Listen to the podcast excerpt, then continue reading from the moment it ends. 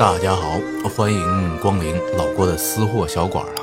那么咱们今天继续看《爱死亡机器人》的第十四集《Cima Blue》啊，也叫骑马蓝。和上一期私货呢一样，这一集的原著啊仍然是这个英国的科幻作家阿拉斯泰雷诺斯。呃，也是老郭非常非常喜欢的一集啊，而且也是这个系列里边让老郭看的直起鸡皮疙瘩的一集。再加上这一集和咱们这个不正经的艺术啊是正经的有关啊。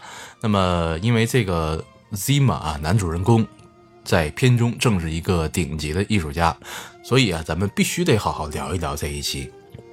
而且正好咱们喜马拉雅平台的专辑呢，也在聊这个佛教和唐卡艺术啊。那么这个故事本身呢，也非常具有禅意的说，所以呢，咱们在这儿插啊一下，也算是应景。这集非常短啊，正片时间也就八分钟左右，然后基本上都是这个女主角旁白叙述的形式来推进。故事是非常简单哈，但是呢，它到底是在表达了个啥呢？那可能有的朋友呢就比较纳闷了。为了深入啊和浅出啊，这老郭瞎编个故事，将这个故事里边的内在逻辑给捋一下，咱虚构一下啊。有话说，这天你你刚刚加完班啊，这个已经连续加班十天了，累的不行，还没加班费。所以呢，你早在心里边把你老板想象成小人啊，拿个针戳死你啊，戳死你，戳死你，然后还抱怨的什么这个九九六工作制啊，这啊抱怨归抱怨，肚子忽然有点饿。一看那离末班地铁呢还有点时间，那咱吃个宵夜吧。然后呢，就找了个小店点了碗西红柿老汤打卤面。这一吃不要紧啊，这入口的瞬间呢，你就突然就入定了啊，这心流体验了。因为这个味道突然好像给你的心灵打开了一道阀门啊！一瞬间非常强烈的感受涌上了心头，然后呢就全身心的沉浸在这种体验里边，这是非常熟悉的感觉啊！但是呢你又想不起来是在什么时候在哪里尝过这个味道，也想不起来上次啊因为什么有过这么强烈的体验。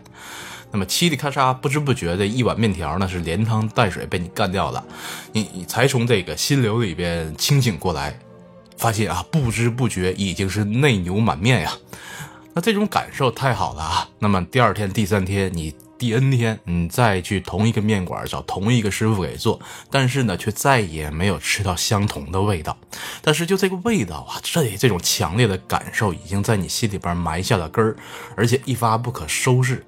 你越想不起来，就呃越找不到这种味道呢，你就越困惑，然后呢就越有执念，越有执念呢，你就越想找到答案，那个究竟是个什么味儿呢？于是啊，你就下定决心自己做啊，尝试做出那种味道来。但是呢，你不懂厨艺呀，啊，你很执着，辞了工作，报了一个什么新东方烹饪学校，学会了川鲁辽粤各大菜系。各位大师傅呢也夸你这个做菜是有天分。但是啊，你始终没有找到你寻找的那一碗普普通通的西红柿老汤打卤面的味道。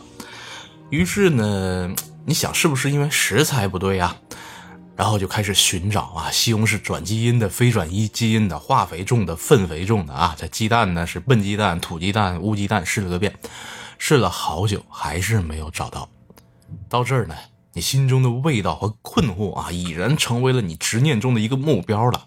在这个过程中啊，因为你对鸡很有研究啊，就开了一个这个这个鸡做鸡的连锁店，也很成功，名字呢可能叫肯德基啊，那简直啊太成功了，销量赶麦当劳超肯德基啊！你在这个寻找的过程中呢，也收获了事业，但是啊，你还是不快乐，因为心里边的那个点啊还没得到解决。到最后呢，你甚至是拜了这个朝阳仁波切这个求解脱啊。这仁波切告诉你啊，你得放下执念，放得解脱，得灌顶，得找明妃双修。哎，你感觉怎么不怎么靠谱啊？呃，但是呢，还是放不下啊。直到有一天啊，难得你回老家看父母，你妈呢已经是白发苍苍了，看你闷闷不乐啊，这怎么了这是啊？那你也不说。问你吃点啥呢？你也随口应付啊，他随便随便啊。于是于是啊，老妈很随便的给你做了一碗面，然后拍拍你的肩膀啊，说说句啊，吃点吧，吃点吧。你的心思啊也没在家里边，就随口叨了一筷子。这一叨啊，这不要紧，触电了一样，这不就是一直在苦苦寻找的味道吗？然后啊，记忆在瞬间就在这个头脑中唤醒了。原来是很多很多年前啊，你很小的时候跟这个隔壁家的小朋友王富贵打架啊，结果被揍个鼻青脸肿啊。回了家，你妈妈摸摸你的头啊，给你煮了碗西红柿打卤面。你这鼻涕眼泪混着面条啊，嘁哩咔嚓吃完以后，这小小的挫败感和欺辱感也没了。在这个味道里边，你感受到了爱、安全和治愈啊。原来回家的味道就是一直想找的答案。好了，这故事编完了，这比较荒诞啊。但是呢，这个其实就是这集《Zima Blue》所讲述的故事。当然，你不喜欢吃的，也可以套别的版本啊。比如说，这个人群中你看到了一个美丽的、让你无比心动的小姐姐啊，哎呦，一看就忘不了了，成天惦记，茶不思饭不想啊。于是各种人肉，各种找啊，那成天在这个头一次相遇的地方蹲点啊，找这个算命的先生算卦，这这段姻缘到底在哪里边？到最后呢，都没结果啊。当你快绝望、快放弃的时候，啊，当你都想了算了，没缘分。就在这个时候，也是这一天，你回家看你的父母，进门一看，哎呀，这一直苦苦寻找、朝思暮想的小姐姐，此刻竟然就坐在你家的沙发上。哎呦，你这个激动啊，只想念诗：众里寻他千百度，那人却在灯火阑珊处啊！赶紧的三步两步那个并上去啊，他想问那小姐姐芳名啊、贵庚啊、微信号多少啊？这还没等开口啊，你爸也是哈哈大笑啊！来来来，介绍一下，这位就是你流落他乡、失散多年的姑妈。呃，这两天那《权力的游戏》热播啊，这个这个这个老郭也是追又舍不得追的啊，借个梗来蹭个热度啊。好了，《爱死机》这集写这个短篇小故事呢的核心就是这么一个这个阳春白雪、西红柿打卤的故事，可能让这个老郭这么一说啊，立马透着这个乡村爱情了很多哈。呃，但是其实呢，我们抛开故事范式的内核，主人公寻找的呢，其实不也是艺术创造的过程吗？他向我们展示了艺术是从何而来，又将去向何处。呃，可能只是一个这个过程的一个角度哈，这个一个片面，但是啊，起码是向我们展示了一部分关于艺术的本质。我们心生的困惑啊，那种强烈的感受形成的不可抗拒的吸引力，拉着我们其实是走进自己内心的谜团。这个其实不正是艺术创造的本源力量吗？对于片中的 Zima 啊，在肖像创作的画布上不经意的涂上了一抹蓝，那个正是触动了心灵的西红柿打卤面啊，这是一种特定的味道，然后创。撞开了内心的大门，于是呢，这么同样的特定的精确的蓝色，成为了一种情绪的象征，成为了一种符号。随着内心中的执着是越来越强烈，困惑越来越深，感受呢也越来越强烈，这个符号就变得越来越大，直到这个蓝色变成了艺术家想要表达的全部。对于艺术家来说啊，他不需要其他更多的样式和内容，因为这个蓝色已经包含了他想要寻找的答案，他的困惑，他的执着，以及他投射的全部情感。打这儿起呢，男主人公 Zima Blue 啊，Zima 啊的创作就进入了下一个时期，他的蓝色是越来越大，到最后呢，几乎呃是在整个行星上涂上蓝色啊，给星那个星环的陨石涂上蓝色。你看这像不像那艺术家成长的不同时期？想想毕加索，想想蒙德里安啊，以后这个老这个老郭有机会再再细讲哈。那么这个时期的 Zima 呢，他的创作更像是一种壮举，震撼，但似乎缺少人性。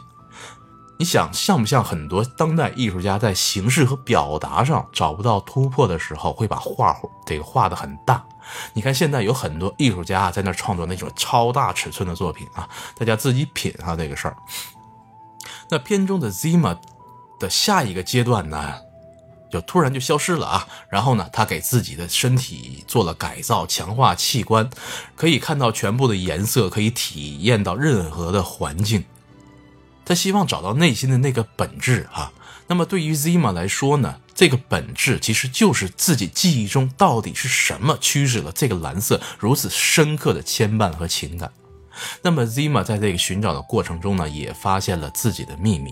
他原来其实就是一个清洗游泳池的小机器人，通过不断的升级和进化，成就了他的人性。这个蓝色让他牵绊的原因是，就是因为这个蓝色曾经是他最先感受到的东西，也是曾经唯一感受到的东西。对于那个时候的呃的他来说呢，这个蓝就是他的全部。至此，Zima 找到了他想要的答案，于是呢，就有了最后一幕，就是 Zima 在游泳池里边。啊，他的最后的一场演出啊，这最后的一个作品，在游泳池里边把自己解体，回归到了那个最初的清洗游泳池的小机器人。也正是这一幕啊，这让老郭鸡皮疙瘩爆起。事实上，我们想想，在这里的本质到底是什么呢？Zima 寻找的过程，老郭借用古希腊里边的一个智慧啊，一句话概括，就是认识你自己。那么我们有没有认识透彻自己呢？没有，我们正在啊，正走在认识自我的路上。所以，古代哲学家很早就提出了那个终极问题啊：我是谁？我从哪里来？我要去哪里？我存在的意义到底是什么？而正是因为这些谜团呢，让人如此困惑，又让人如此执着，所以我们有了哲学，有了科学，有了宗教，有了艺术，有了现在的一切。正是因为这条路上啊走的是如此跌跌撞撞、磕磕碰碰，所以才有了这么多伟大的思想啊、美妙的艺术品。艺术创作的动力来自于内心的谜团，正是因为还有谜团，才有啊我们前进的动力。而当所有谜团都被揭开，困惑不在的时候，艺术也就死亡了。所以，当 Zima 找到自己的答案，其实也就到了尽头。所以他把自己解体回家了。就好像当佛知晓了一切，到了大觉，也就到了涅槃了。这就是这一集《爱死机》啊小短片《Zima Blue》想要表达的艺术观。所以，当老郭最后看着这小机器人啊在水中划起涟漪啊，哇，真的是太美了。那么这一集这个短片中的啊，Zima Blue 呢？这个蓝色是一种非常特定的、精准的蓝色啊。那么这种艺术的这个观念呢，其实也是有原型的。他就是伊夫克莱因啊，一个法国的画家，也是非常重要的波普艺术家的先驱者之一啊。基本上和安迪沃霍尔啊、杜尚啊、博伊斯啊等等是。影响力都差不多啊。那么因为时间的关系呢，老郭对他的生平呢就不多做介绍了。其实大家对照的《爱死机》这一集呢，留一个科幻版本的想象，其实也也不错哈。老郭主要想强调的是，克莱因相信啊，只有最单纯的色彩才能唤起最强烈的心灵感受。他寻找的呢，其实也是留在童年心灵中那一道让他魂牵梦绕、无法忘却的那个精确的蓝色。后来啊，他也跟这个短片中的 Zima 一样，他就是这么一个人啊，花费了整整的半生去寻找童年记忆中的那道独色、独特的蓝。当然啊，这伊夫克莱因一共也没活多长时间啊，这个三十四五岁就因为心脏病突发去世了。那么。他后来基本上都绝望了，觉得根本找不到这种蓝色这么精准的色调啊，肯定是他自己想象出来的，自然界中可能就不存在这样的颜色。就在他想要放弃的时候啊，一天他在自然历史博物馆里边的一个甲壳虫的标本上啊，突然发现了这个蓝，他喜极而泣啊，原来苦苦寻找的蓝色就在这里。后来呢，他又找到一个制作颜料的大师啊，来，呃，希望能还原这种蓝色。这个大师呢，还特意为此呢发明了一种媒介啊，这个媒介可以在混合颜料的时候，呃，不丢失这种色彩的这个饱和度啊、明度啊等等。于是啊，就有了一种专有的色彩，那就是国际克莱因蓝啊。那么老郭也在下面放了这个伊夫克莱因的作品啊，你可以对比一下，真的和这集动画片啊有非常神似的地方。虽然这个蓝色色调不一样，所以呢，这个老郭觉得啊，再多比比不如你自己下载看一看这个《爱死机》的第十四集啊，结合上面老郭的解读，这种感受啊可能会更加强烈。那么这个克莱因蓝呢，跟天青蓝啊，跟天然的这天青石，也就是金青石的颜色，这个非常相像。天青蓝啊，金青石这个颜料啊，这总听老郭节目的朋友肯定是不陌生了，因为已经提到过很多次了。正巧呢，这老郭去这个前几天去这个北京故宫啊，在这个展览里边看到了故宫收藏的纯这个金青石宝石做的宝贝啊，这老郭也拍了照，放到下面的图文区里边了。老郭也是头一次见到这么大个、这么纯净的这个金青石啊，那朋友们可以一同欣赏。哦，对了，这里还要强调一点哈，这伊夫克莱因的这种纯色的作品啊，尤其他这个克莱因蓝的这些系列的作品呢。抛去这种蓝色是非常之精确、非常之漂亮啊，这个多一分太多，少一分就少啊，非常适中完美的这一种蓝色的以外呢，它在这种制作工艺上也是特别的，它不是单纯的把颜料啪啪啪刷在这个布料上，当你离近看的时候。它这个整个的蓝色的表面会呈现这个凹凸不平、起伏的这种这种感觉哈，那所以非常像这种水面起的这种涟漪。所以当我们看到爱死机最后的那一幕啊，当这个小机器人在水中画满、画出这个涟漪，然后造成水面的波纹的时候啊，就能跟这个伊芙克莱因的这种蓝色做一个通感和对比。所以，当你走进克莱因的作品，仔细去观察，就好像你进入了幽蓝的大海一样，啊，那这个就是这些纯色作品能给你带来的这些体验。好了，做个收尾。通过这一集短片以及伊夫克莱因的作品啊，通过这种对蓝色的寻找以及蓝色所代表的艺术家的这种情感的解读哈，我们可以看到这一些当代艺术的一种表达形式和理念。绘画为什么就从以前的写实，再到印象派呀等等等等，再到抽象啊，最后就变成了一片蓝。如果你看懂了这集短片，我想你可能也就能看懂一些当代艺术品了。这里呢，老老郭在推荐两个电影哈。那么第一个呢是前一阵子在群里边推荐过的这个无主之作啊，三个多小时的大长片但是呢，老郭看了并不会觉得闷啊。这艺术爱好者看完，相信呢，呃，可以对当代艺术的发展有一个新的启发。同时呢，咱们今天讲的这种关于啊，对于内心困惑、情感寻找，然后外化的。艺术表达哈，那么在这部无主之作里边也会有异曲同工的这么一个桥段哈。那么这儿呢，老郭这个就卖个关子，留个彩蛋，大家看的时候可以呃自己去寻找去感受。可能形式上不是绘画的形式啊，这个，但是呢，表达和追寻的内在的本质是一样的。好了，大家如果找到了，相信会也会对这种。呃，当代艺术啊的理解啊，会有一个小小的进步吧。那么另一部要推荐的呢，是一部老片啊，八八年的《天堂电影院》。哇，对，老郭当时看完一个人也是哭成狗啊。而且这个老郭莫名觉得电影的音乐跟今天咱们讲的这一集特别搭，所以啊，咱们今天的结尾也采用《天堂电影院》的插曲作为结束。好了，这一期节目就到这里，谢谢小伙伴们的收听啊，咱们下期节目再见，拜拜喽。